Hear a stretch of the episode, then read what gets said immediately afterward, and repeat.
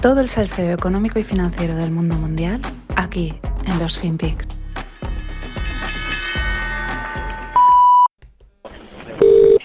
Hello. Good morning, it's Ben from GNI. Hello, mate. Hi there. Uh, these Taylor Woodrow. Yeah. I've, I've spoken to about five people. Uh, no one's really got any form of bumped into um, uh, another another buyer as well. So what I would suggest you probably do is... No, no, listen, listen, I've got to be honest with you. Yes? Please, let's not fall out. I fucking really do not want to be told No? that I can sell them through you and I can't fucking buy shares in this market. We- I do not want to be told that, Ben. Well, you can do on the book. No, come on, mate. No, come on, listen, this is a joke. I'll give, we're a penny and a... If this costs me money, right, I will be fucking fuming. Now, this is the London Stock Exchange. Can I buy some Taylor Woodrow? Let's not fall out about you it. can, you can, if you let me just On work it on the book. Yeah. No, please, no, it's a joke. No, you don't, you don't want to use the book. Oh, how can I use the book? There's a thousand shares on the offer. Hola no financieros, ¿qué tal? Arrancamos semana con esta conversación filtrada de entre, entre un broker y un trader. Esto también es mercado, no solo son maquinitas operando, sino un tío llama a otro y le dice, por favor, cómprame esto, eh, necesito que me lo compres, o te dice, no puedo meterlo en el libro. Y bueno, pues empieza ahí a, a, a llorarle, ¿no? Luego la conversación sube de tono. Mañana os pondré otro corte más potente, más fucking, así se entiende, ¿no? Hay detallitos que no, porque entre que el audio es así, pues, carraspeante y el acento, pero vamos, esto también es mercado, puro y duro, y hay que entenderlo que a veces estas cosas pasan y así se mueven muchos millones de, oye, cómprame esto, vale, y si te conoce, te lo compra, y si no, no te lo compra, y si no te lo compra, pues te lo comes y a explicárselo al jefe o hacer las maletas y a la calle. Y algo parecido a este audio eh, debe de estar sucediendo estos días en las mesas de trading de materias primas. ¿Por qué?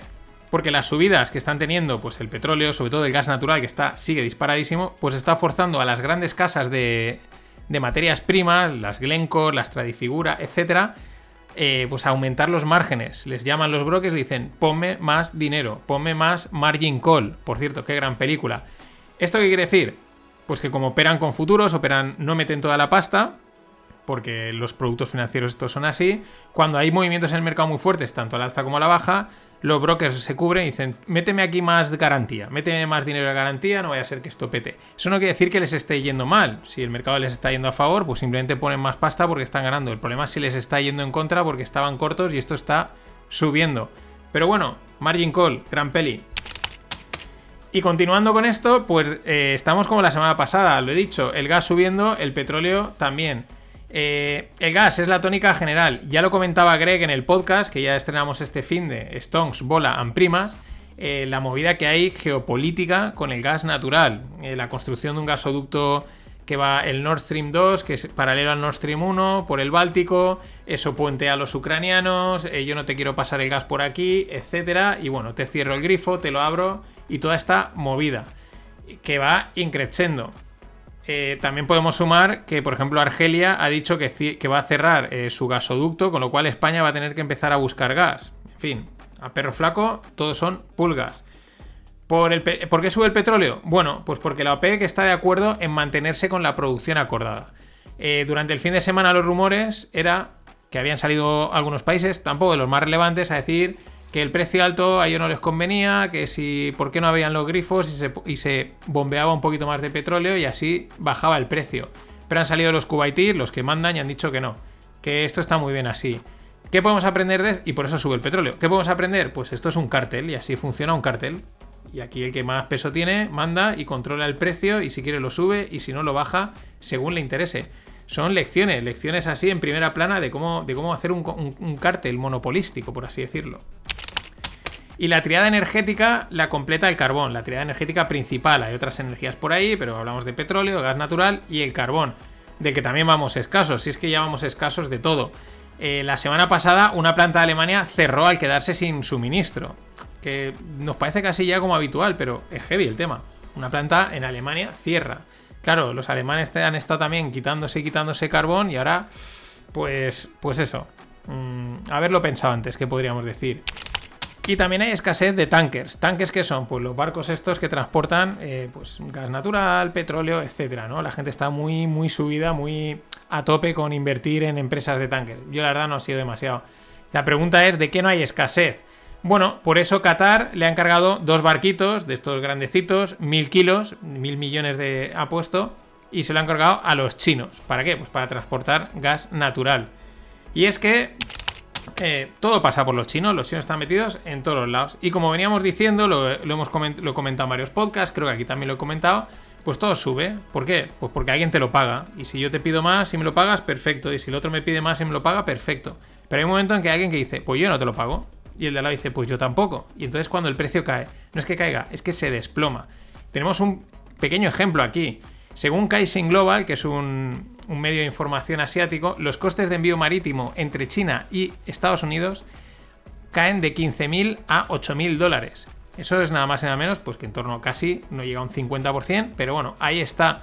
Esto debido al frenazo económico por la crisis energética. Bueno, eh, la fábrica de producción no le dan energía o no la puede pagar, pues deja de producir. Como deja de producir, deja de enviar. Y como no envía, pues mm, las navieras no tienen cosa que enviar y entonces pues, caen los precios. Así está el tema. Sin embargo, el Baltic Dry Index, que es el indicador de fletes marítimos, eh, que también indica eh, pues, cómo va la economía, sigue disparadísimo. Otro ejemplo relacionado con esto, que nos lo comentaba Greg en el podcast, que se lo comentaba un amigo, era de una empresa de cerámica de aquí, de Castellón, concretamente el pueblo de Alcora. Toda la zona de Castellón tiene un montón de empresas eh, que hacen azulejos, de cerámica. Y bueno, de esta empresa, mm, pues que iban a parar la producción. ¿Por qué? Porque no pueden pagar los costes de energía, ya no, no pueden asumirlos, porque claro, no puedes estar constantemente diciéndole al cliente que te, que te subo el precio, que te subo el precio. Iban a parar, lo dicho, es un 1-0, o sea, estoy operando y de repente mañana cerro. ¿Por qué? Porque no es que no tenga dinero, que era lo que hasta ahora teníamos en las crisis, es que no hay energía. O sea, fijaros. Y bueno, eh, con China, que es que todo pasa por China, están metidos en todos los fregados, empezaron el COVID y a saber ahora lo que están empezando a saber. Eh, la globalización no era tal, lo vimos con el COVID y ahora lo seguimos sufriendo, sean las consecuencias del COVID o las consecuencias de cualquier otro plan malvado de los chinos, podríamos decir, porque es que, claro, están, es que, es los mencionan por aquí, por allá. Bueno, lo digo porque siguen las especulaciones sobre la dimensión y el impacto de lo de, de, lo de Evergrande ya era, se estima que es un 25% de la economía del país la parte inmobiliaria y que está resquebrajándose, que, eso está petando y luego saltará a los bancos. Pero que esto no se nos olvide, que con tantas noticias que van saliendo por aquí y por allá, se nos olvida la patata caliente que está ahí. Y respecto a eso, una idea loca relacionada con una noticia. ¿Cuál es la idea loca? Pues la conspiranoica, ¿no? Tú eres un partido como el Partido Comunista Chino que eres un experto en la comunicación, en las cortinas de humo, en transmitir lo que tú quieres, porque de esos partidos son muy buenos en eso, y tu economía se está yendo al garete. Tienes una bola enorme. Lo que necesitas es una cortina de humo. ¿Qué mejor cortina de humo que un acto bélico? ¿Por qué lo digo? Porque China está enviando eh, aviones de guerra, está en número récord de envío de aviones de guerra en la zona de Taiwán. Esto siempre ha sido un, una aspiración de los chinos, quedarse con Taiwán. Los taiwaneses no quieren saber nada de China, pero eh, bueno, esto, las noticias no paran de llegar. El Pacífico está caliente. Recordemos que los taiwaneses son gente seria y, no y, que conocen muy bien a, sus parientes del norte y no se fían ni un pelo. Con el COVID lo clavaron, dijeron, ¿cómo? Enseguida cerraron y dijeron, no queremos saber nada. Y lo acertaron. Y llevan avisando y lo siguen haciendo. El ministro de Exteriores taiwanés advierte que su país se prepara para una guerra con China y pide ayuda a Australia. Que Australia también está, digamos, en una guerra comercial con China, infundada por China, o vete tú a saber qué. Pero lo dicho, el Pacífico está hot hot. Qué ganas tengo de, en cuanto podamos, volver a traer a Jesús Pérez Triana y que nos cuente todo lo que ha aprendido de esta zona, porque ahí es donde se están repartiendo los caramelos y menudos caramelos. Por último, algo que también se veía venir relacionado con China, y lo habíamos comentado, lo habíamos dejado caer, son rumores. Pero hay informes sobre despliegue y actividad militar china en el aeropuerto de Bagram, es decir, en Afganistán. Es decir, la alianza chino-afgana pues está ahí, que esto pues es que se veía venir y se está yendo a venir, no deja de ser rumores, pero tampoco vamos a taparnos los ojos. Y el CEO de Lufthansa, Carsten Spohr, pues está muy preocupado por la lenta apertura de la economía china, ¿no? La lenta recuperación de China eh, y le preocupa sobre todo respecto a Lufthansa. Claro, las aerolíneas, como otras muchas empresas, pero las aerolíneas quizás especialmente detectan muy bien en cuanto hay debilidad, porque el transporte aéreo pues mm, de mercancías es caro y el transporte de personas pues muchas veces como hemos visto con el COVID es a lo mejor incluso innecesario desde un punto de vista de negocios. Entonces lo primero que se resiente y depende mucho de China, ya lo vimos, eh, la cantidad de vuelos de negocios que habían diariamente, por ejemplo, de San Francisco a Shanghái. Era una auténtica era espectacular. Bueno, ahí está en el tema. Eh, Carsten Sport me dio una clase, me dio dos clases en cuando estuve en Calrue y ya os digo que es un auténtico crack. Y por último, eh, we have been played again, podríamos decir. Nos, hemos, nos la hemos a jugar, entenderlo. Las acciones de la farmacéutica Merck se disparan tras demostrar que han sacado una píldora contra el COVID y funciona. La noticia está muy bien, nos alegramos, perfecto, eh, pero es que los tiempos cantan un poquito, ¿no? O sea, esto mismo, la píldora probablemente la tenías, o, sabías que la ibas a tener. Esta misma noticia la sacas hace unas semanas o un mes, mes o dos, dices, oye, eh, que para finales de septiembre la vamos a tener y probablemente aquí no se vacuna ni Cristo, dicen, pues si ya tienes una píldorita, no me pincho, ¿no? Es que los tiempos son, si lo miras de esta perspectiva, llama mucho la atención. El business es el business, pero es que, tío, no lo hagas tan descarado, espérate unos meses más. Ah, bueno, fíjate ahora, no, no, justo ahora, ahora que tocaba. Vielen Dank für dispende. Caña y Gilda tu salud, Ger Alfaro Mingot. Esto es que es un amigo que ha hecho una aportación y como vive en Hamburgo, pues. Vielen Dank, Ger Alfaro Mingot. saludo, Nacho.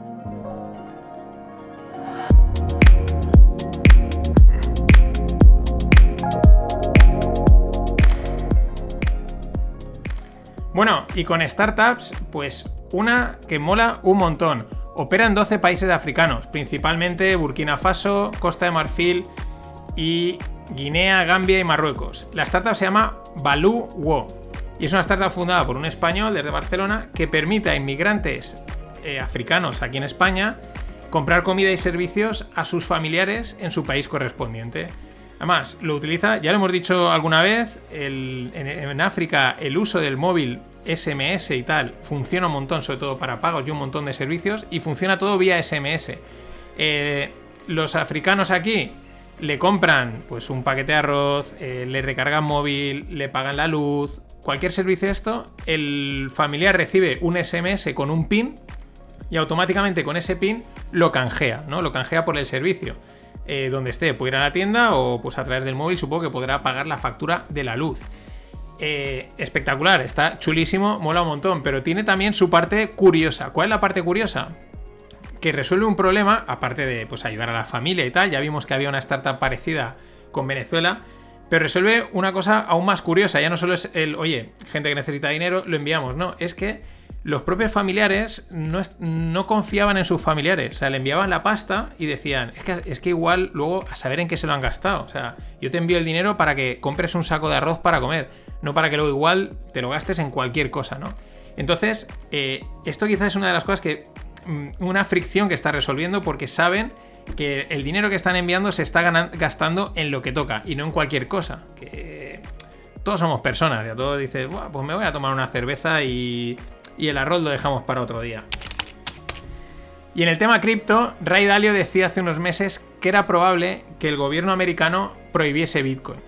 Eh, se basaba en lo ocurrido con el oro, que lo prohibieron. Bueno, pues de momento se equivoca. Mm, se equivoca, pues como al final todo el mundo, tarde o pronto, cuando hace predicciones se equivoca, no está mal, hay que ser valiente para hacerlas. ¿Por qué se equivoca? Porque el viernes saltaba la noticia bueno, Bitcoin pegaba un salto fuerte. ¿Por qué? Porque salía la, salía la noticia que Jerome Powell, el de la Fed, decía que Estados Unidos no tiene planes de banear, de prohibir a las cripto. Bien, entonces la pregunta es, ¿esto es bueno o, o malo para las cripto? Porque claro, no prohibirlo, decir, no vamos a prohibirlas como han hecho los chinos, quiere decir dos cosas. Una, que no les preocupa nada, eh, si Bitcoin y si Bitcoin era la moneda que nos liberaba, nos daba independencia, libertad y a los yankees, a los que mandan, imprimen dinero, no les preocupa, pues o ellos se pierden algo o el resto se pierden algo. La segunda cosa, eh, si no la prohíben es porque la van a regular y la pueden regular todo lo que quieran, lo cual es casi peor. Es casi peor. De hecho, hay un avance ya de que, bueno, anuncian de que tarde o pronto eh, todas las criptomonedas se van a tener que someter al tema del lavado de dinero, lo cual es lógico. Entonces, bueno, mm, una noticia que ha servido a los que mueven el mercado pues para meterle pasta y subirlo, pero que tiene una interpretación doble. Puedes verlo por un lado bien, oye, lo regulan, las va a poder gastar la gente, pero al mismo tiempo, si las regulan, si las pueden intervenir, pues ya dejan de ser el motivo original que tenían. Pero si te las prohíben, pues no las puedes gastar en ningún lado. Mm, es esa disposición, esa disquisición que hay ahí.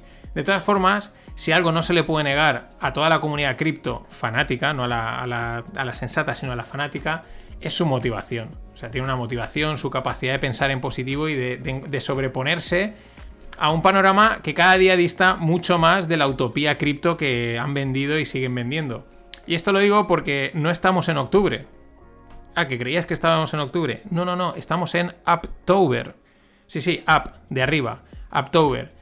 Eh, sí, esta es la, que se han inventado. Esto no es ni una narrativa, ¿no? Es para intentar motivar a la gente. Sí, sí, octubre es October, ¿no? Es como, ¡buah! Mm, venga, saca este titular. ¡Buah, qué guay! Sí, October, me hace gracia. Es una mezcla entre meme divertido y algo auténtico lamentable. Bueno, eso ha sido todo. Hasta mañana.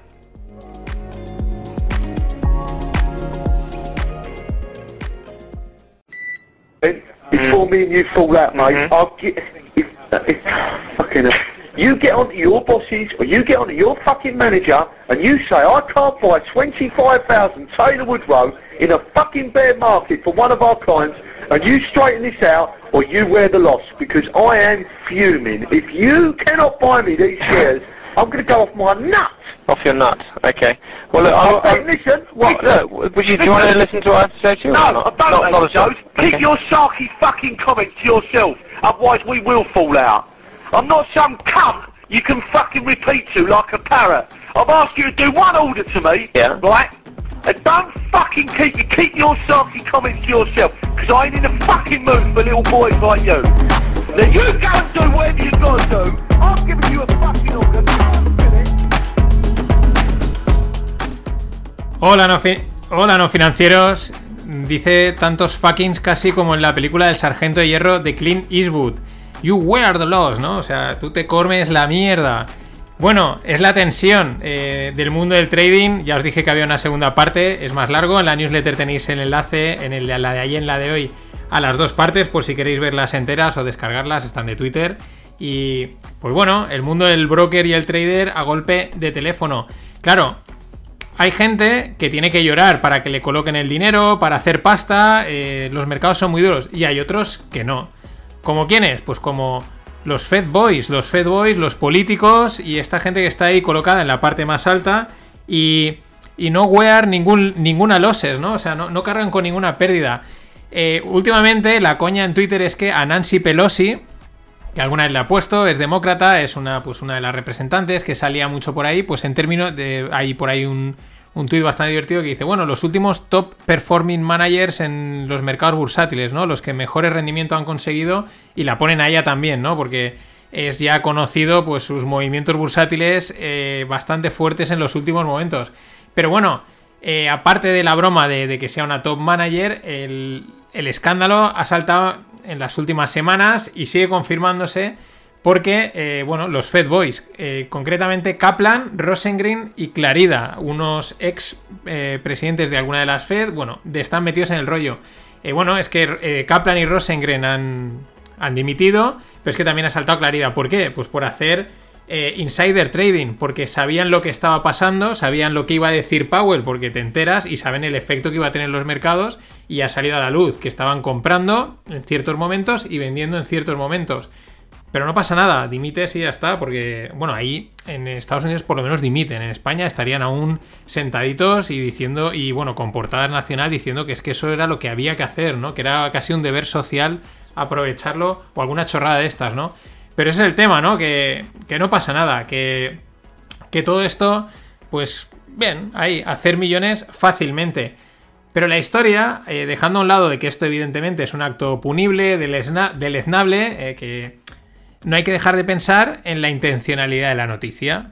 Porque estas cosas que tienen, estas relacionadas con la política, pues siempre tienen una intencionalidad y siempre tienen un timing, siempre salen en un momento adecuado. ¿A dónde estoy apuntando con todo esto? Pues a lo que os comentaba creo que la semana pasada, las declaraciones recientes de la senadora demócrata Elizabeth Warren atacando a Powell. Eh, con vistas a minar la continuidad en el puesto, ¿no? Hasta hace un mes se decía, bueno, Powell lo van, a lo van a reelegir, no va a pasar nada, y de repente ha salido esta a, empezar a lanzar dardos. Y qué casualidad que en, el tiempo en el que están saliendo escándalos de los, de los, de los Fed Boys, ¿no? De los chicos eh, haciendo trading. Además, ayer salía la noticia de que Elizabeth Warren va a pedir investigación, lógicamente se sube al carro de estas cosas que estamos contando. Eh, recordad que a, a G. Pau lo puso Trump. Y claro, en teoría la Fed o el Fed eh, debe de permanecer independiente, dentro de lo que cabe, debe mantener una cierta independencia respecto a las injerencias políticas. ¿Qué es lo que pasa? Pues que dentro de lo que cabe, digamos que la Fed ha sido bastante independiente siempre. Ya digo, independiente estando en el, en el gobierno. Pero Powell ha cedido totalmente a todo lo que han dicho. O sea, parece que ha caído totalmente en el juego político. ¿Qué queréis que imprima? y imprimo. ¿Qué queréis que haga esto? Lo hago. ¿Qué pasa? Que ha entrado en el juego de la política y al entrar en el juego de la política eres un tecnócrata que va a jugar un juego que no sabe jugar y le van a caer por todos los lados. Ya empiezan a decir, este tío no lo van a reelegir, este tío está sentenciado, te vas a meter a pelear, pues eso, con senadores demócratas, probablemente algún republicano se sume y pintan bastos para su reelección. A mí, eh, al final, pues eso, todo es parte yo creo que de la misma operación que es minar la credibilidad de Powell y de la Fed para así justificar un reemplazo. Pero además, hablando de escándalos, los Pandora Papers que saltaban el domingo, eh, la mayor fuga, el mayor leak de, de datos sobre paraísos fiscales y millonarios que tienen el dinero por allá. Eh, pero a mí también, ahora lo diré, no me parecen ajenos al tema de la Fed. Ahora explicaré por qué. Porque claro, eh, lo mismo, el titular, el timing y los momentos, que no nos dejen que las ramas no nos impidan ver el bosque. Y repito, aunque esto de lo de evadir impuestos y tal, pues, eh, pues es reprochable hasta cierto punto. Eh, por otro lado, ¿a quién le sorprende que los que hay billonarios, millionaires que tienen dinero fuera? Es que se echan las manos a la cabeza algo que. Ah, que es que es este nombre. Pues como ha sido ese, como podía haber sido otro. También es ganas de, de sorprenderse de algo que, es que sabemos, ¿no? Pero sin embargo, hay una cuenta de Twitter muy guay que se llama, bueno, es un nombre italiano larguísimo y hace muy buenos análisis y creo que apunta en el dato. O sea, apunta a lo que os digo, que esto no es casual, no es este leak no es mm, mira qué casualidad lo que ha pasado, esto tiene una intencionalidad, una intencionalidad.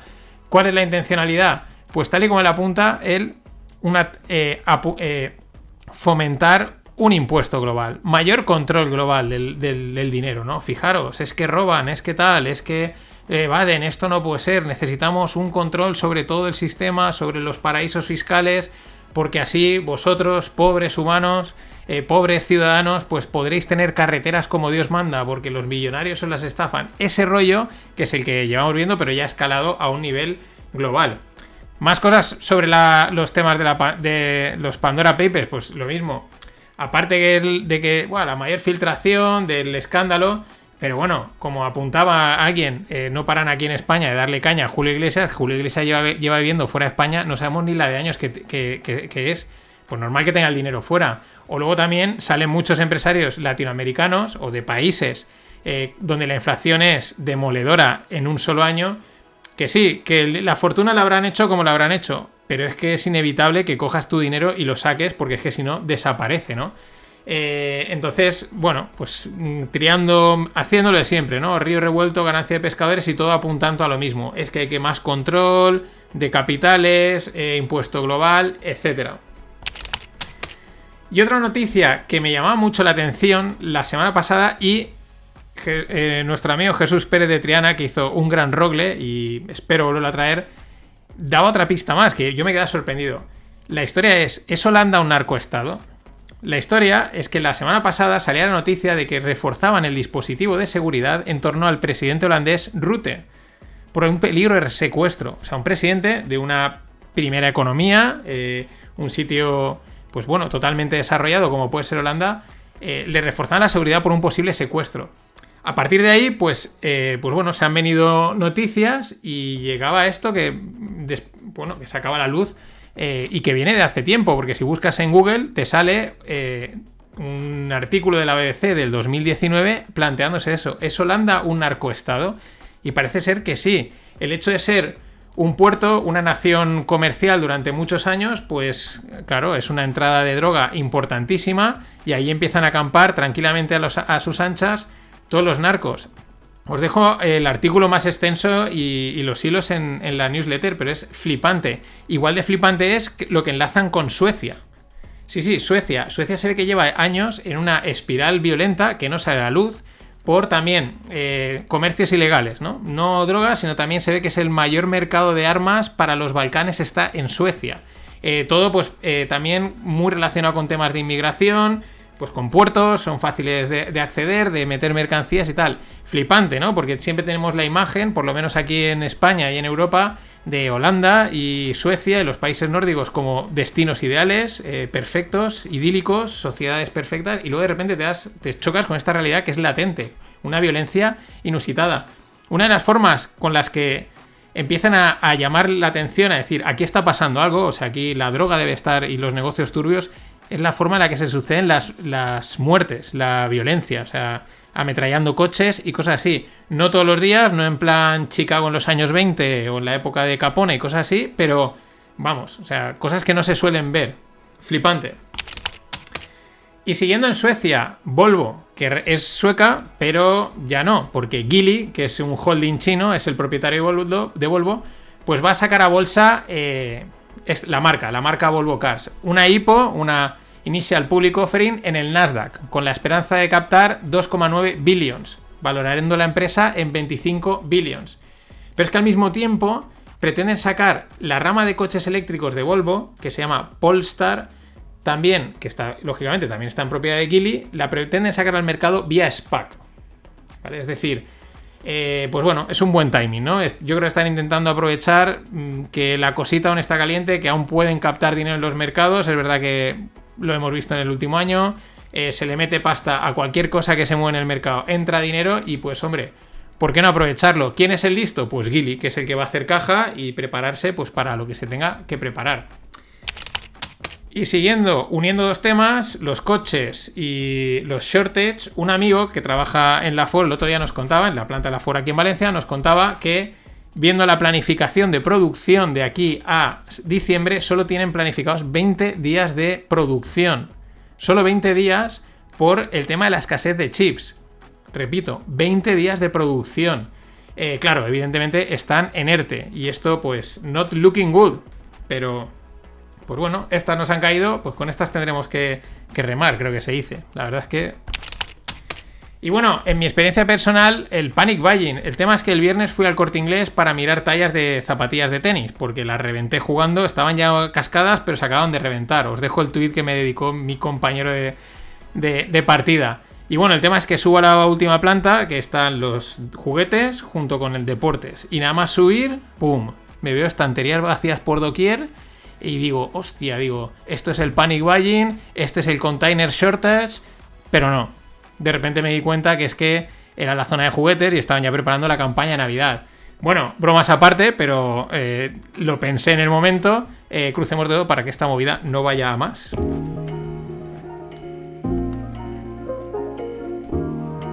Mañana os hablo de Facebook, que eso sí que fue una movida, ¿eh?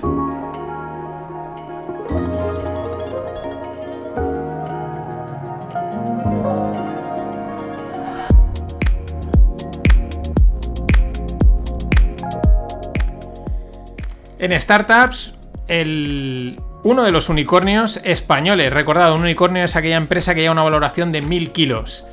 Jovan Talent eh, lanza otra ronda. Hace nada, recuerdo, hace nada. Es que hace meses estábamos hablando de que cerraban ronda de un billón. Pues lanzan otra ronda a por los 2 billions. Impresionante. O sea, van como un tiro. Y ya digo, es que hace nada estaban cerrando la del billón. Eh, si la cierran, que todo parece que sí, pues serían la segunda startup por valoración en España, detrás de Globo, que es un delivery. Y bueno, Jovan Talent es una ETT digital que está facturando actualmente unos 500 millones al año. Eh, es una, pivotaron bastante, la historia es bastante, es muy interesante. Tuvieron que empezaron con una línea y han ido pivotando, pivotando hasta han encontrado su modelo que es una ETT digital. ¿Cuál, ¿Cuál, es el objetivo ahora? Pues crecer en Estados Unidos y Latinoamérica, aprovechando pues esta espectacular demanda de trabajos temporales, pero también hay escasez de trabajadores. Esta cosa tan rara que está pasando que, que no entendemos. O sea, eh, hay escasez de trabajadores, pero hay también paro. Que, que venga alguien y nos lo explique. Y en el tema cripto, eh, la movida de Compound. Compound es un protocolo de, lending, de prestar pasta, y ha copado los titulares durante el fin de semana, por varias cosas. Porque ha habido problemas en el código. Primero, eh, un error eh, causa el pago accidental de 90 millones. dos, pues casi 150 millones de comp, que es el token de, Compound, eh, están en riesgo debido a una actualización en el bug del protocolo que se desplegó la semana pasada. Bueno, estas cosas pasan, ¿no? A veces hay problemillas, tal cual. Eh, pero la historia, y lo que vuelve a, relanzar es el debate, ¿no? Hay proyectos DeFi, de finanzas descentralizadas, que nacen centralizados, porque claro, al principio no te sigue ni Cristo, no eres nadie, no tienes comunidad, no tienes gente, y pues ¿qué vas a hacer? Pues tú solo desarrollarlo. Entonces eso no es descentralizado, es centralizado. Bitcoin nació centralizado porque solo estaba Satoshi minando. Entonces, para que nos entendamos, ¿no? Eh, nacen centralizados con la eh, esperanza o con la promesa de que se irán descentralizando conforme vayan creciendo, conforme vayan entrando usuarios, pues el, código habrá que ir actualizando y habrán ganando eh, pues descentralización, ¿no? claro, aquí es donde parece que están surgiendo los problemas de Compound y de algunos otros protocolos. En ese paso, en, ese, en esas actualizaciones. Y os lo dejo resumido con dos tweets, ¿no? Que de gente muy metida en esto que dicen, bueno, pues que eran, gran, eran muy fans. Por ejemplo, hay uno que dice que era muy fan de los, eh, de los smart contracts eh, actualizables, ¿no? Eh, mejorables, y, pero con el tiempo se ha dado cuenta que eso es un problema, como estamos viendo. La progresiva descentralización tiene sus historias, pero aquí ya hace además otro debate súper interesante, probablemente uno de los debates más chulos que ha traído el mundo cripto, es el tema de Code is Low. Desde que pasó lo de la DAO, lo de Ethereum, la fuga de pasta, eh, pues este es el debate. ¿El código es ley o no? Hay quien dice que sí y que lo que está escrito en el código, en el smart contract, se tiene que ejecutar, aunque haya un agujero, aunque haya una debilidad y permita a alguien explotarla y sacar pasta. Hay quien dice code is low y hay gente que dice calma. Eh, code eh, is low depende, ¿no? O sea, porque si esto es un error, pues habrá que corregirlo y habrá que revertir las transacciones y habrá que hacer las cosas como tocan. Pero es un debate súper interesante. No tiene solución y siguen saliendo eh, pues cositas que, que, lo vuelven a poner ahí. Y ahí ya digo, ¿es un code is low o no? ¿Vosotros qué decís? Low hasta mañana.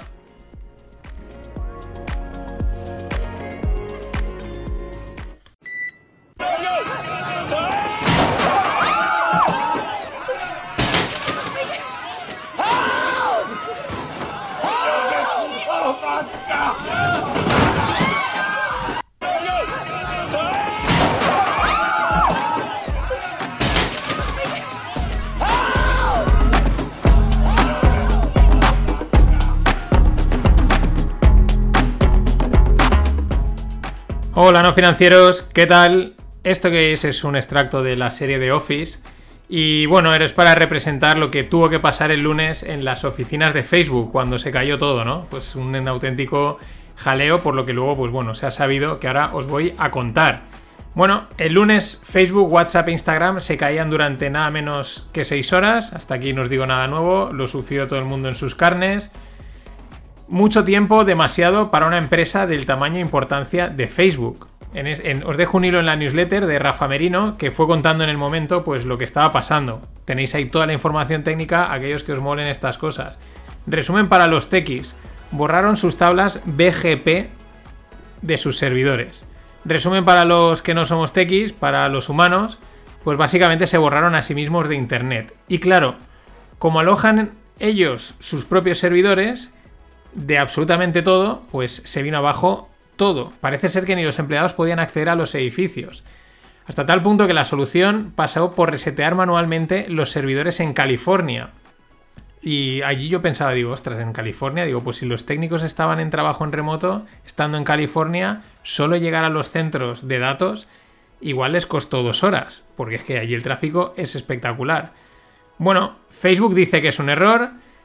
La verdad es que en los últimos tiempos pues han tenido alguna que otra caída, pero la verdad es que ni de lejos como esta, la cual llama bastante la atención por la liada, por lo que tardaron en resolverlo y porque una empresa tan grande no tuviese una alternativa de seguridad para, pues, para resolverlo más rápido, ¿no?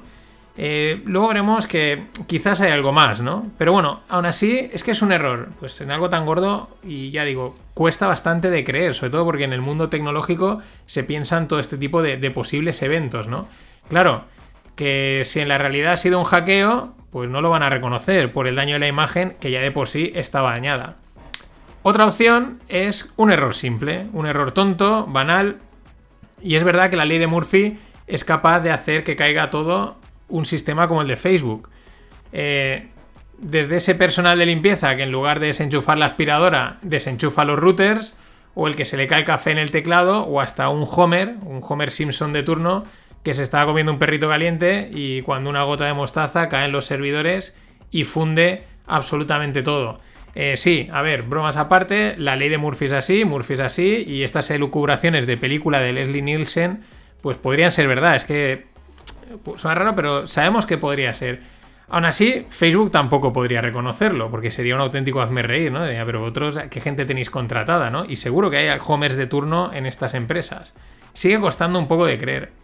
Luego está otra opción, la, rebuscada, pero factible, y la leí por Twitter que quizás estaban probando cosas, estaban reseteando sistemas, eh, todo en relación con el mundo cripto. Hay que recordar que ellos, eh, su cripto Diem, que era, iba a llamarse Carpe por lo de Diem y tal, pues se quedó parada, no llegó a salir, está en el limbo de si la van a, sacar, no la van a sacar.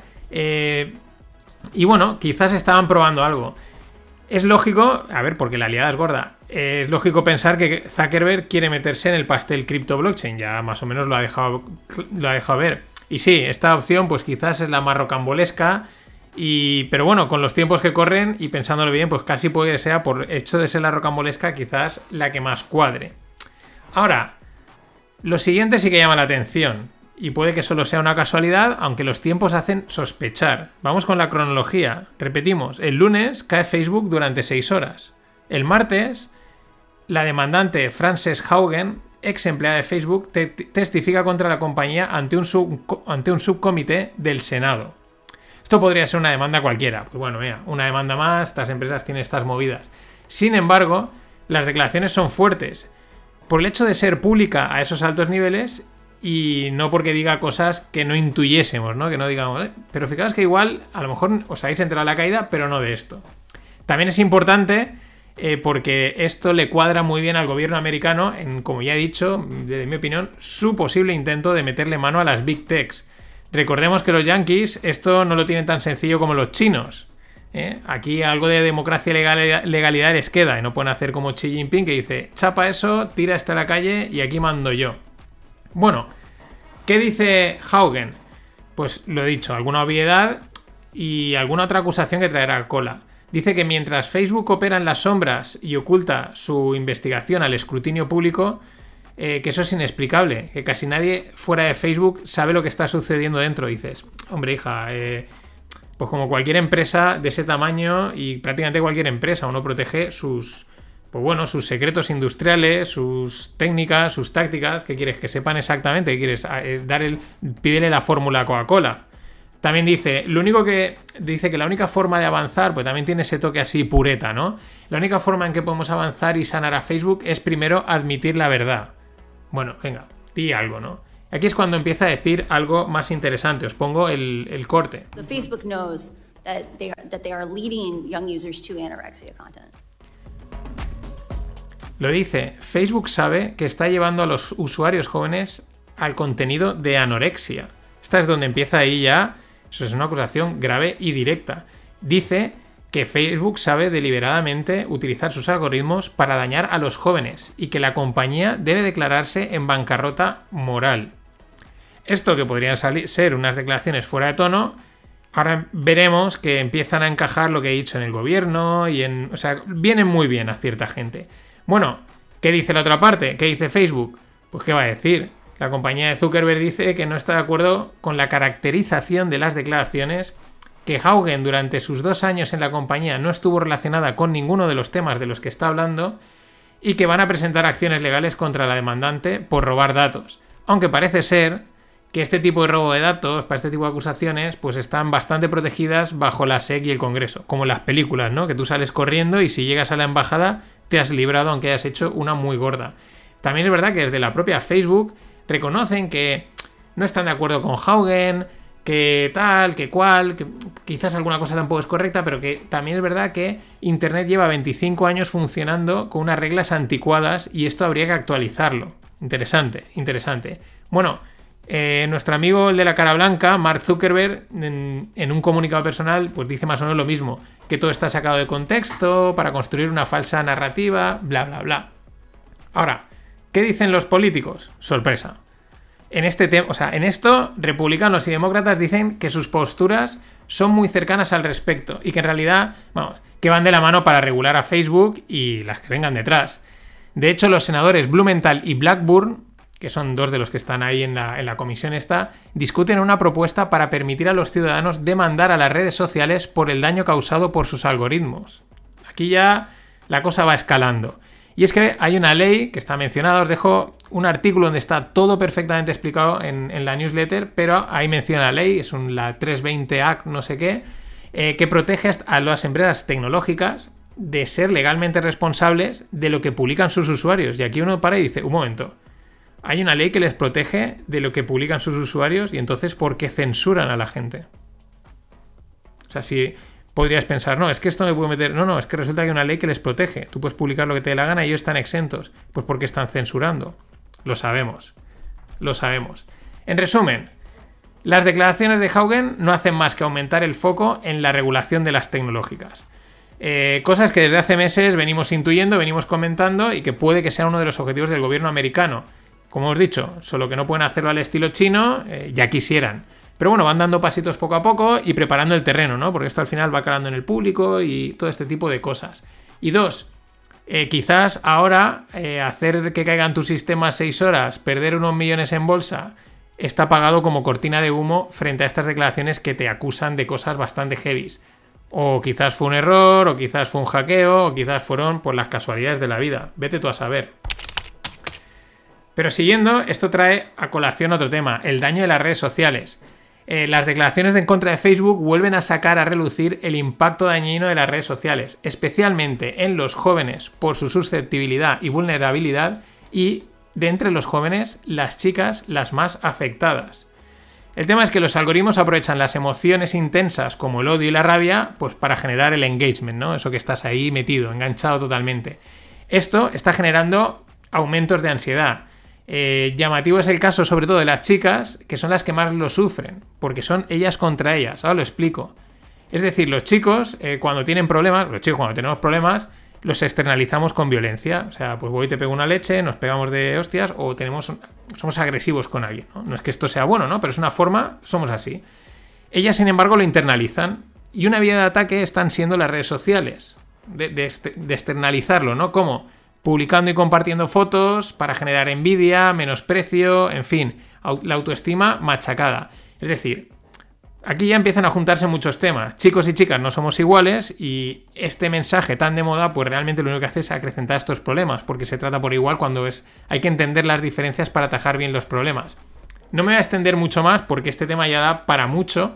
Os dejo en la newsletter un extracto de 20 minutos del podcast de Joe Rogan que entrevista a Jonathan Hyde que explican muy bien todo esto que estoy contando de los chicos, de las chicas, de, cómo afecta, de, la ansiedad, etc. Aquí también surge otro tema, que es que hay que aprender a utilizar las redes sociales. Y no vale el, el pasivismo de que vengan y me lo expliquen. No, no. Al final, yo hago la reflexión, dices, tampoco puedes cortar con las redes sociales. ¿Por qué? Pues porque este podcast no existiría sin redes sociales. A muchos de, los, muchos de los que me estáis oyendo, con los que he hablado, hablamos a veces, el, el grupo de Telegram, etcétera pues, joder, eso, es, eso mola un montón. Mantienes contacto con gente de hace un montón de tiempo. O sea, tiene una parte buena. Pero hay que aprender a, utilizarlas. Hay que, cuando la estás gastando, diciendo, oye, esto me aporta, esto no me aporta. Este tipo de contenido que puede parecer muy guay, igual me está generando eh, sensación de inferioridad. Hablo, por ejemplo, muchas veces, yo creo que los contenidos de viajes, de Bali y tal, y esas cosas, pues lo único que te hacen es decir, estás en tu oficina y hay otra vida mejor. Y a lo mejor eso no es tan bueno. Eh, yo, por ejemplo, una de las mejoras que hice con Twitter es quitarme a todo el mundo de política. Absolutamente todo el mundo. Ventilado, cero. Y mejora un huevo, porque deja solo coñas, guasas y el contenido del que saco este podcast, ¿no? Pero eso es un ejercicio que tiene que hacer cada uno. Pero os recomiendo, repito, el podcast, los 20 minutos lo tenéis en la newsletter, es un extracto y muy, muy interesante. Mucho tema que, como lo bueno de Joe Rogan es que él no se corta y los temas no, ay, es que esto de políticamente correcto allí no entra. para cerrar, con razón ya cierto este tuit que publicaba Ícaro Moyano Díaz, arroba viejo Moeb. Dicen, cinco años miraremos WhatsApp igual que ahora miramos a los fumadores. Facebook es la nueva industria del tabaco. Acordaos que Facebook, WhatsApp e Instagram son la misma empresa.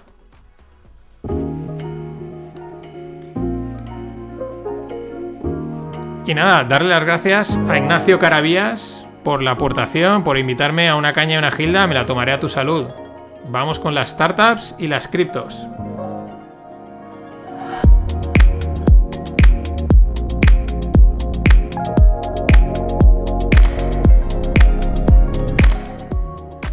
De startups os traigo dos noticias de startups en países de desarrollo. Esto mola mucho. Ahora veremos por qué. Hay mucho potencial. Son países que no tiran para adelante y de repente llegan los emprendedores locos y dicen, pues la vamos a liar aquí. Y, yo creo que a la larga van a, van a, generar un impacto importantísimo. La primera, Sendy, como la película de Gris, ¿no? Sendy. Bueno, Sendy es una startup de Kenia, acaba de cerrar una ronda de 100 millones para expandirse en el sur del continente africano. ¿Qué es lo que hacen? Digitalizar la parte logística, ¿no? Las plataformas logísticas, todo el tema de transporte. Pues oye, muy guay, muy chulo. En África se están haciendo, lo voy comentando porque siempre que encuentro alguna noticia me mola mucho, están haciendo cosas pues tan chulas con cualquier otra parte del mundo y con un potencial disruptivo enorme a nivel tecnológico y social. La segunda, dicen que la tecnología se está comiendo el mundo. Y los techis dicen que Andresen Horowitz, que es un fondo de inversión, un venture capital, se está comiendo a la tecnología. ¿Por qué? Porque estos están invertidos en todo y a lo grande. Estilo Masayo son con su Vision Fund. Lo que pasa es que con quizás con una tasa de éxito y de calidad más alta, ¿no? Bueno, pues A16Z, que es lo mismo que decir Andresen Horowitz, acaban de respaldar un unicornio en la India, junto con Coinbase Ventures, el brazo inversor del Coinbase, que es el wallet exchange de cripto súper famoso. La startup que, está, que han financiado se llama CoinSwitch Cuber y evidentemente está relacionado con el mundo cripto. Trading se va a plantar una valoración de 1,9 billions. Bueno, lo que os decía, las startups de cajar en estos países, eh, yo creo que los pueden acabar poniendo en órbita. Eh, saltándose un montón de pasos, ¿no? Que quizás están ahí estancados, eh, no les llega el dinero, no acaban de desarrollarse y todas estas cosas, y de repente entra la tecnología de una manera brutal. El otro día os comentaba el caso de Bulago, y el uso de los SMS en África, que es espectacular, ¿no? Pues oye, ole, ole, ole. Por cierto, hablando de Coinbase, eh, su CEO, Brian Armstrong, dice esto, que os voy a comentar ahora, a colación de lo de Facebook y de la exposición mediática de las grandes compañías. Ojo, eh, agarraros. El tío dice, él advierte eh, que los ejecutivos de estas grandes compañías pueden agotarse si hay demasiado escrutinio, ¿no? Hay mucha exposición pública, les miran de arriba abajo todo lo que están haciendo, eh, te, llevan a, comités del Senado, etc. Pero vamos a ver, ¿este tío de qué árbol se ha caído? O sea, ¿pero ¿de qué árbol te has caído? O sea, como dice el chiste, haber pedido muerte. O lo que es lo mismo, haberlo pensado antes de montar un gigante tecnológico y haber salido a bolsa. Es parte del juego, amigo. Y para cerrar, la parte cripto. Bitcoin ha subido un 34% en apenas 6 días, de 41.000 a 54.000 dólares en el momento que estaba, que estaba redactando, ¿no? La noticia está más o menos en, en esas cifras. Vamos, la típica forma que tiene de comportarse los grandes activos. O sea, en, vamos, en nada, en 6 días 34% arriba. Bueno, los, los pumpeadores, los pumpers fomeadores, los que, vamos, estos influencers que mucha cháchara, que la verdad, yo lo llevo diciendo, llevan callados respecto al precio sin hablar del precio desde que empezó la caída en abril. Y ellos es que siempre saben algo más y lo demuestran. Bueno, ellos ahora eh, con la boca pequeña dicen que está empezando el bull run, ¿no? Que está bien otro, otro tramo alcista. Por otro lado, otros con más experiencia de mercados dicen, cuidado que esto sigue pintando a rebote trampa dentro de un mercado bajista. Bueno, empate, no podemos decir quién tiene la razón, porque tal y como está el precio ahora mismo, pues eh, tienen razón los dos y están equivocados los dos. Eh, lo divertido, pues que la prensa lo suyo, la prensa económica tiene que justificar, aunque sea un movimiento irracional, que puede serlo, no lo sabemos, pero tienen que argumentar la subida, que parezca lógica, eh, y así justificar 34% en dos días en un gran activo. Uno, dicen, Bank of America afirma que Bitcoin, este es un titular, que, que Bitcoin es muy grande para ignorarlo, y eso ya es la excusa para que suba. Eh, la SEC, que ya lo dijo la semana pasada, vuelve a confirmar que no van a prohibir las criptos y que le ven características de securities. Aquí es la duda que yo planteaba. No sé hasta qué punto eso es bueno que te regulen o malo. No lo sé. Tengo la duda. Otro, otro titular más para justificar que Bitcoin está prácticamente preparado para ser pago legal en Brasil. Bueno, podría ser también, pero hemos visto otros que tampoco han tenido tanto eso y a saber tanto impacto y al saber luego realmente la chicha donde está. Eh, también otra parte más, más, más, controvertida es la parte de Tether, ¿no? Y hay una cuenta que sigue muy bien todo lo que está pasando en Tether y dice que cada vez que investigan a Tether, que le abre una investigación nueva, que no paran de abrir investigaciones contra Tether, sin cerrarla, sin acabar de, llegar a una conclusión, siguen abiertas, dice cada vez que esto pasa es no hay nada que pumpe, que haga subir más a Bitcoin que esto. Bueno, la misma validez tienen todas estas noticias que este vídeo que he rescatado. Es antiguo, pero es, es de, este, de esta fricada meme cripto que es la que mola.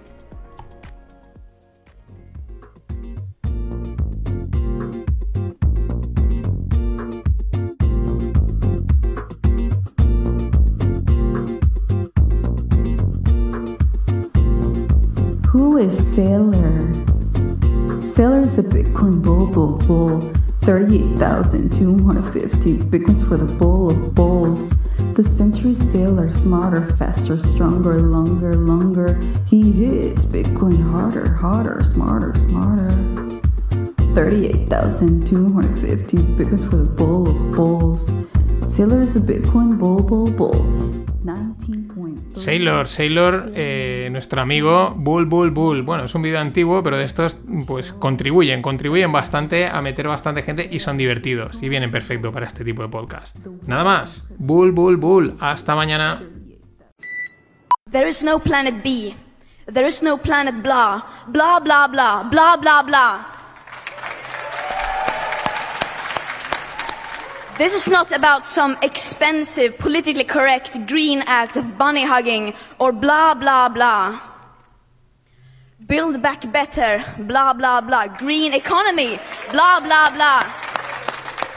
Net zero by 25, 2050, blah, blah, blah. Net zero by 2050, blah, blah, blah. Net zero, blah, blah, blah. Climate neutral, blah, blah, blah. This is all we hear from our so called leaders.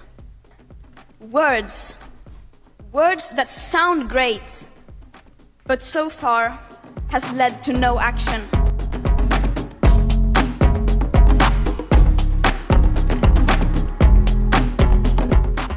Hola no financieros, aquí teníamos a nuestra amiga Greta, también apodada Vina Thunberg.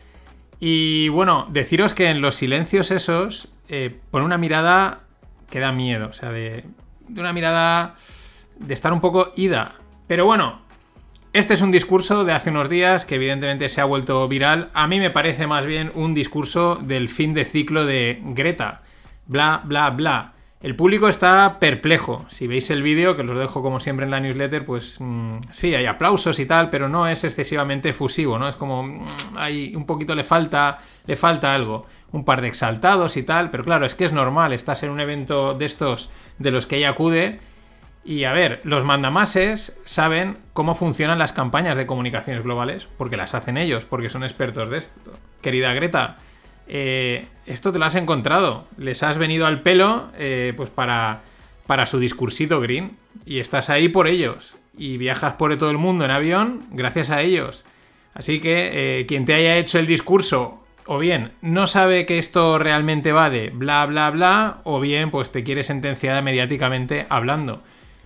Pobre vinagreta. Es que, de verdad, la mirada asusta. Pero es que es un discurso como no tengo, ya no sé qué decir y, y bla, bla, bla, bla, bla, bla, y lo relleno. Y mm, transmite eso, una cierta de estar un poco perdida.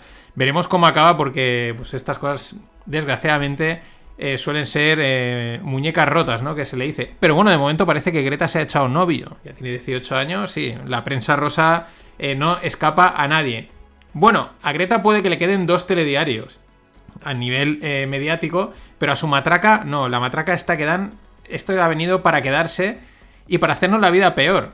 Más complicada y más desgraciada. Aunque no lo parezca, yo sé que cuesta reconocerlo, pero es así. Recordemos el no tendrás nada y serás feliz, ese famoso vídeo del World Economic Forum. Este mensaje, eh, bueno, pues este mensaje, el vamos, da terror totalmente oírlo.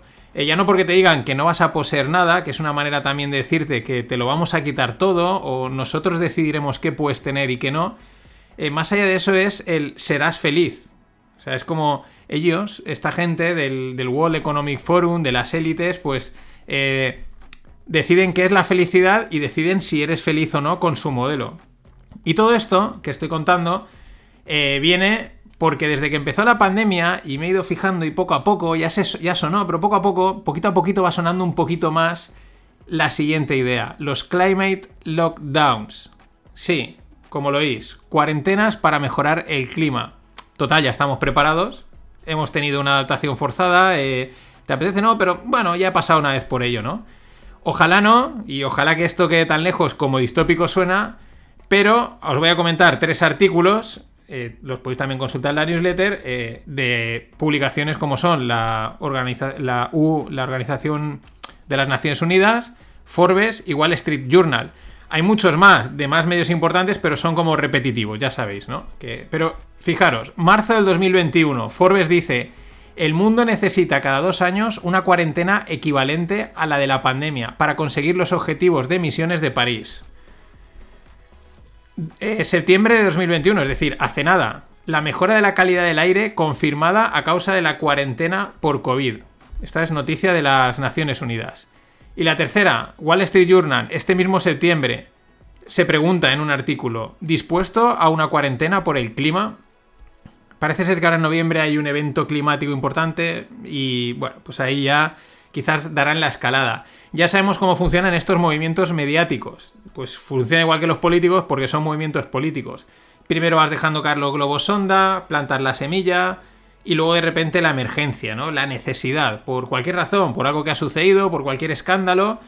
De tal manera que llega un momento en que la gente eh, no solo te lo pide a gritos, sino que empieza a hacerlo de motu propio. No sé si este, este procedimiento suena, yo lo he contado bastantes veces, pero cuando empiezas a verlo es una detrás de otra, una detrás de otra. Y en relación a todo esto del climate lockdown y toda esta del rollo verde y tal, que está muy bien, ¿eh? que no somos que, que cuanto menos emisiones y todas estas cosas mejor, pero tiene que estar equilibrado, no puedes eh, desgraciarnos la vida. Y por eso en relación con esto me, me llama mucho la reflexión que el otro día leía en Twitter, no me acuerdo quién la comentaba, pero que decía que nada de patinetes, ni de bicis, ni de historias de estas, que él quería un coche. Y venía a decir que es que la movilidad verde al final es una excusa para justificar que no puedes pagar ni comprarte ni mantener un coche, que no los puedes usar en la mayoría de las ciudades, y es como, mira, confórmate con la bici y el patinete, que además que tampoco va a ser tuyo, porque lo alquilas, ¿no? Y toda esta historia. No le falta razón. Y en esto la verdad es que sí que han conseguido el You will own nothing and you will be happy. No tendrás nada y serás feliz, porque todo el mundo es feliz con su patinete por las calles. Muy sutil y han hecho un buen trabajo los globalistas. Por cierto, que esto lo hablaba este verano con varios amigos, el tema de la nueva movilidad, y decíamos, es que sí, hay mucha bici, mucho patinete eléctrico, el coche de alquiler, como, ostras, qué guay, pero como que no acaba de cuajar, ¿no? No tenéis esa sensación de que sí, pero no, y llevamos ya, cada vez va pasando el tiempo, algo ahí no tira, no sabemos qué será, igual es la imposición. Bueno, eh, si no lo conocéis, Poncio Pilates es un personaje bíblico épico que se lavó las manos para desentenderse de la ejecución de Jesucristo. Lo que hacen los cobardes, básicamente, es lo mismo que hacen los políticos. Esto lo digo por, un, eh, por una declaración que os voy a comentar que han firmado cinco países europeos respecto a la subida del precio de las energías. Rumanía, Grecia, República Checa, España y Francia, ojo. O sea, países con entidad. Bueno, ¿qué dicen? Agarraros. dicen que hace falta un acercamiento común y herramientas políticas para dar una respuesta coordinada. También dicen que el mercado del gas debe ser investigado a ver qué está sucediendo, porque ¿por qué hay escasez? Se preguntan. Fijaros, es que es, la verdad es que la profundidad y la exactitud y los matices del comunicado son espectaculares. También dicen que hay que reformar el mercado de la electricidad para mejorarlo. ¿no? Hazlo mejor, pero no cómo. Y matizan, sobre todo ahora que la descarbonización va a suponer más consumo de energía eléctrica. Alto, o sea que ya hay que saltar. A ver, memos, porque es de memos, literalmente. El consumo de la energía eléctrica es, por así decirlo, o la demanda independiente de la producción. Es decir, si la gente necesita energía eléctrica, pues la necesita.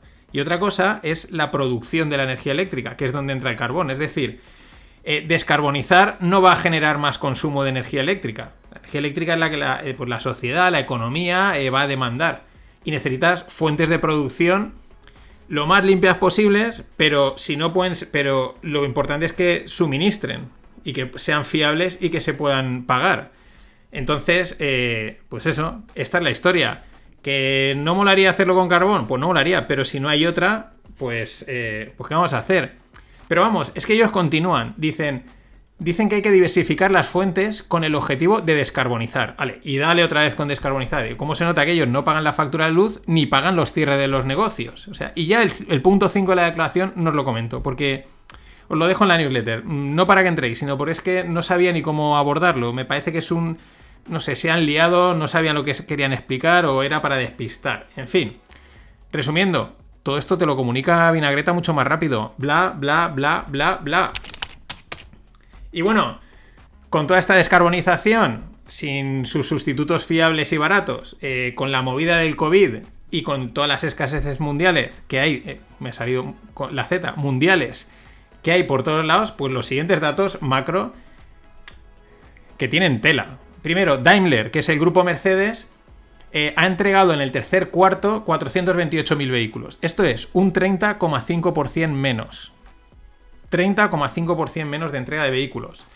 Eh, las eh, coches y furgonetas, pues han concretamente eh, han caído un 28,2 y luego matizan que la entrega de vehículos eh, electrificados ha subido un 30%. Pero ojo, ha, ha, caído 420.000 respecto a la subida de vehículos eléctricos de 60.000. Es decir, está muy bien, ojo, competencia también para Tesla, pero el dato es mm, tela, un 30% abajo.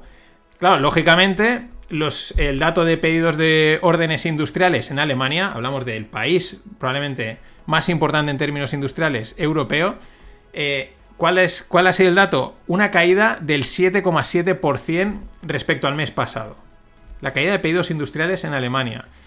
La previsión era un menos 2,2. O sea, la desviación de los analistas es un 5,5. Pero es que el dato previo del mes pasado era un 3,4. Es decir, la caída neta, digamos, de un mes a otro es de un 10. Agárrate, Lorito.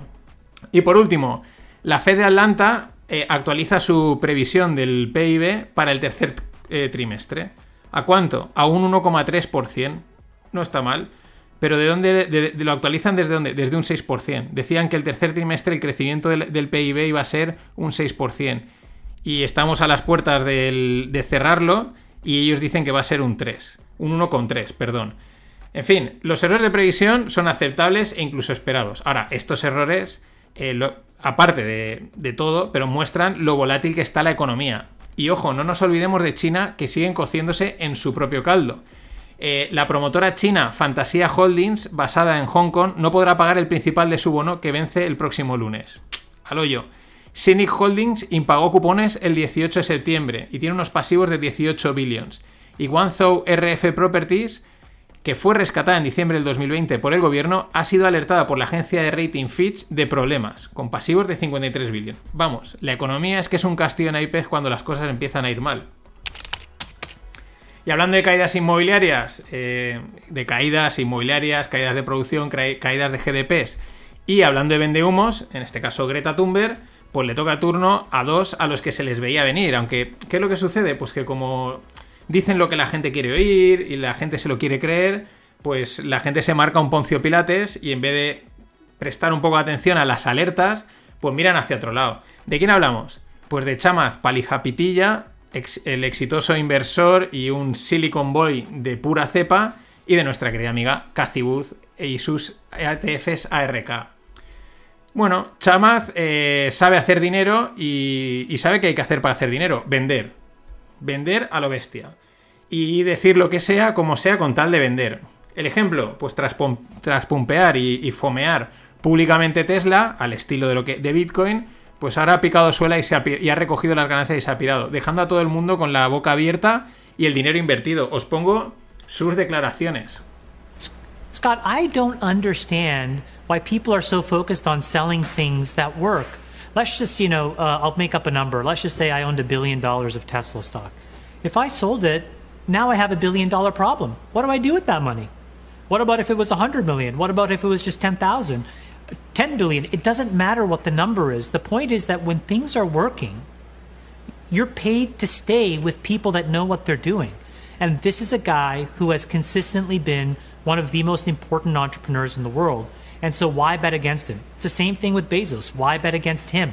And there are a handful of other people. Anthony Noto, who we just talked to today, is yet another person. You get behind these people who have incredibly strong character, who know what they're doing, who aren't going to bend to short term profits, and who are just going to drive the train for 10 or 20 years and make the world a better place. Get behind them. You know, the best way to summarize this, by the way, is a, a friend of ours who, who we mentioned earlier, Bill Gurley, has this great phrase when the music's on, you got to dance. And so these guys are dancing. They are in rhythm, they're in flow. Let them do their thing, get behind them, don't sell a share. You still have a sizable stock position in Tesla? No. You sold it? Yeah. When? Uh, over the last few years. Esto es de hace unos meses. Y luego el final, pues es el corte divertido, ¿no? Pero es que es... You Drive, ¿no? Esa forma de comunicar, oye, es un vendedor perfecto. Me parece cojonudo, ¿no? Pero también se le veía venir. Y esto lo han hecho con un montón de valor. Esta gente debería estar casi investigada. Hace ahí un discurso de, guau, este tío no va a vender nunca. Y ahora de repente ha dicho, nope, ya no tengo. Nope, me he pirado. Ahí estamos. También hablaba de la otra, de Cathy, de nuestra amiga Cathy Wood. ¿Qué no habremos dicho de Cathy y qué no habrá dicho ella eh, con todo lo que ha dicho, con tal de pampear eh, todos los valores bursátiles que le interesaban? Sin embargo, parece que los inversores empiezan a salir de sus fondos, ya que registran salidas de capital muy importantes en los últimos meses, nada, más y nada menos que 1,9 billions en el, tercer, en el tercer trimestre. Claro, a esto añádele noticias como estas dos, una salía ayer que os voy a comentar.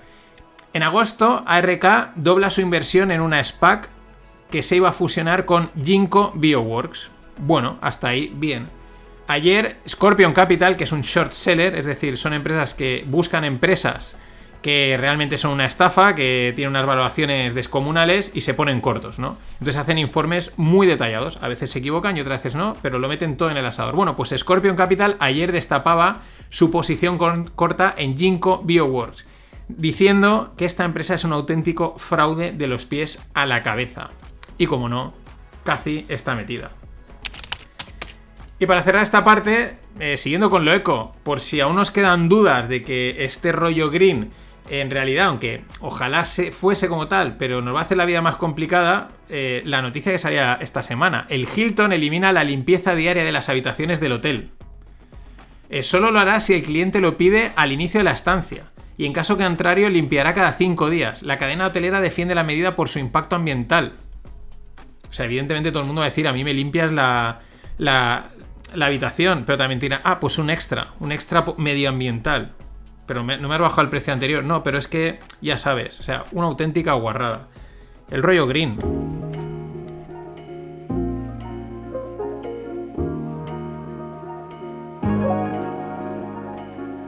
Acordaos de suscribiros.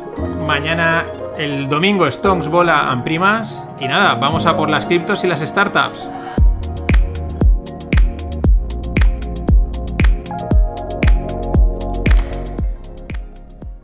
Bueno, de startups, una reflexión, un tuit, es que no tiene comentario. Es de Sahil, ahora no me acuerdo el apellido, pero es el fundador de Gumroad, que es una página de estas en las que los creadores de contenido pues pueden, pueden montar tiendas online bastante sencillas para vender productos digitales, en fin, de estas historias, ¿no?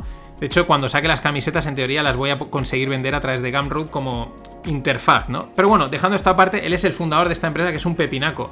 Bueno, pues el tío tuitea y dice, 2021 va a ser el primer año en el que voy a ganar más dinero como creador de Gumroad que como CEO de la empresa. O sea, va a ganar más dinero por los cursos, por el, merchandising o lo que tenga en la plataforma que como CEO de una empresa que gana millones. Esta es la nueva economía y esto hay, esto hay que tenerlo en cuenta. Y mola mucho. Bueno, cripto. Los bancos de la Reserva Federal van a adoptar la ISO 20 222. O sea, 200, o sea, per- perdón, 20.022. 200 y 22 aparte, ¿no? Que es una ISO que regula y pues para pagos, para que sean más rápidos y tal. Y aquí viene lo interesante. La odiada, la criptomoneda Ripple, con el ticker XRP, ya cumple con esta norma. Ya, ya es compliance con el- la ISO esta 222. Ripple es odiada porque desde inicio, desde 2013, nació con respaldo institucional financiero. Entre sus inversores que sean conocidos o que yo conozca están nuestros amigos de Andresen Horowitz, Lightspeed, Google Ventures, Seagate, Banco Santander, Standard Chartered, que es otro banco, Accenture, CME Group, que es el donde cotizan todos los derivados de Chicago.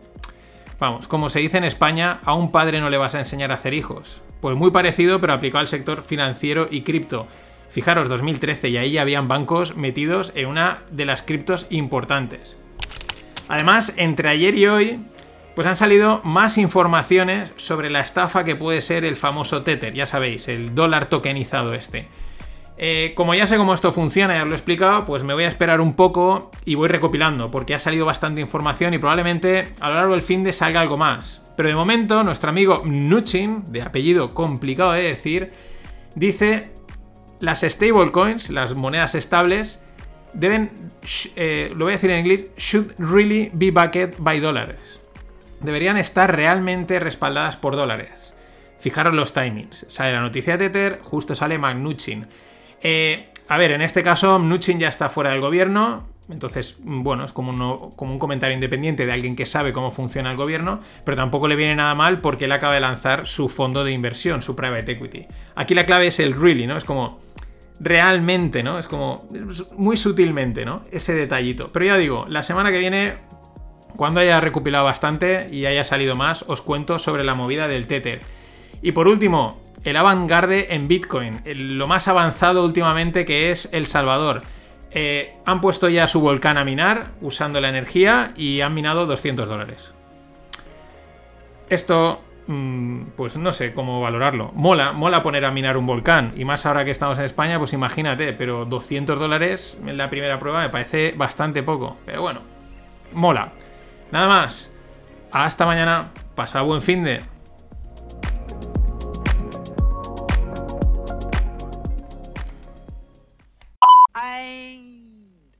Always look on the bright side of life.